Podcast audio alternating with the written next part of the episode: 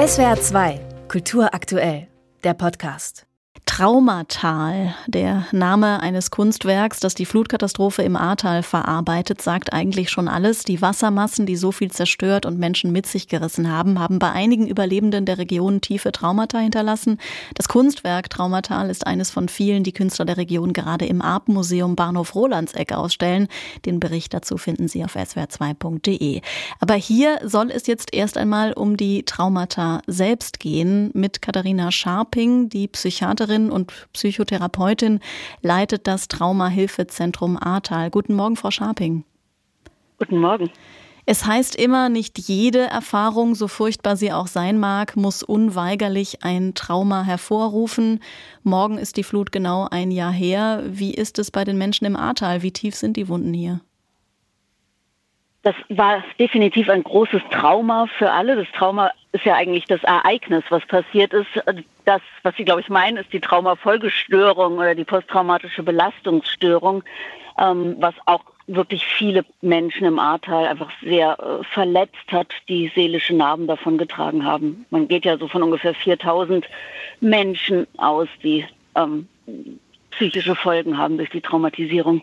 4000 Männer, Frauen, Kinder im gesamten Ahrtal, also stark traumatisiert. Woran knabbern diese Menschen, die zu Ihnen ins Zentrum kommen, besonders? Damals war es ja vor allem diese Hilflosigkeit angesichts einer Naturkatastrophe, die viele geschildert haben. Die Hilflosigkeit und das Gefühl, alleingelassen worden zu sein. Genau, das ist das belastende Hilflosigkeit und Ohnmacht zu erleben. Das hinterlässt natürlich ganz, ganz viel Angst, die die Leute auch heute noch ähm, plagen. Die kriegen Angst, wenn es anfängt zu regnen, werden dann panisch. Ähm, viele schlafen schlecht, träumen von einem Ereignis, sind schreckhaft, trauen sich vielleicht nicht mehr rauszugehen, erleben das immer wieder in Gedanken.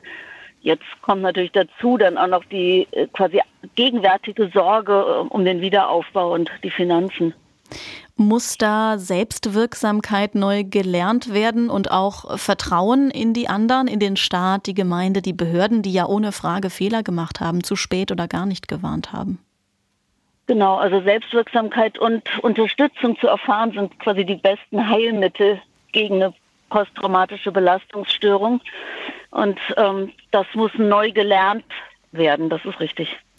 Unterstützung, sagen Sie. Damals kurz nach der Flut haben viele aber auch geradezu geschwärmt davon, wie sehr andere helfen, auch von weit herkommen mit Essen, mit Anpacken. Kann dieses Gemeinschaftsgefühl also eben nicht allein gelassen zu werden bei der Traumabewältigung helfen? Das ist eine ganz, ganz tolle Situation gewesen mit den, ich glaube, 70.000 Helfern, die da im Ahrtal waren. Und das hat sehr geholfen. Wie helfen Sie konkret den Menschen also in dieser Lage? Wie lässt sich so etwas gut verarbeiten, wenn man das so sagen kann?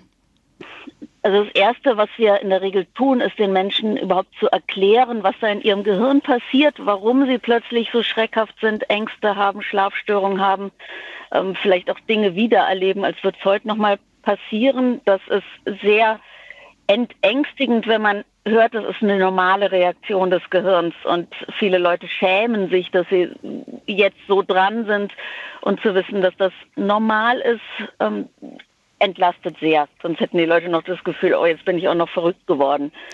Und, ja. Und dann, was wir eben dann weiter mit den Menschen machen, ist mit ihnen Techniken erarbeiten, die gegen die Ängste helfen die helfen, sich wieder in der Realität zu verorten, zu unterscheiden, ist das ein normaler Regen oder ist das wieder die Flutkatastrophe. Wenn wir mal nur auf die psychologische Hilfe schauen, passiert in der Hinsicht genug im Ahrtal. Sie haben ja extra ein Zentrum aufgebaut, wahrscheinlich weil die niedergelassenen Ärztinnen und Ärzte nicht hinterherkommen bei so vielen Anfragen. Man muss dabei bedenken, dass die niedergelassenen Ärzte und auch die beiden psychiatrischen Kliniken selber durch die Flut zerstört worden sind so dass sie wenig Chance hatten, da hinterherzukommen. Das Traumahilfezentrum mit äh, insgesamt vier Vollzeitstellen äh, reicht natürlich auch bei weitem nicht aus, um die Menschen alle aufzufangen. Wir können bis zu fünf Sitzungen pro Person beraten machen und versuchen dann in die ambulante Versorgung weiter zu vermitteln. Da ist viel passiert, da gibt es zusätzliche Kassensitze auch für Psychotherapeuten, aber es ist weit entfernt davon, irgendwie zu reichen. Die Flut ist jetzt also fast ein Jahr her. Ihrer Erfahrung nach, wie viel Zeit muss man sich selbst geben, bis man das Trauma überwunden hat?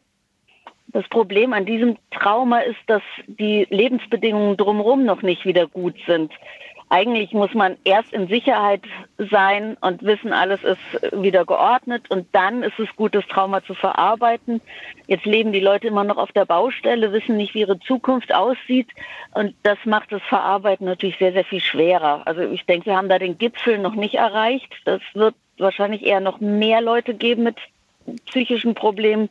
Das kann schon noch ein paar Jahre dauern. Also auch darum ist der Wiederaufbau der Region so wichtig. Kurz vor dem Jahrestag der Ahrtalflut war das Katharina Scharping, die Leiterin des Traumahilfezentrums Ahrtal in Grafschaft Lantershofen, über die Traumata der Opfer. Danke Ihnen fürs Gespräch, Frau Scharping. Danke Ihnen.